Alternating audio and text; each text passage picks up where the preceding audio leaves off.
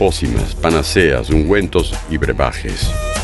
El químico farmacéutico Bernardo Borgestein nos cuenta desde la botica la historia de la farmacia.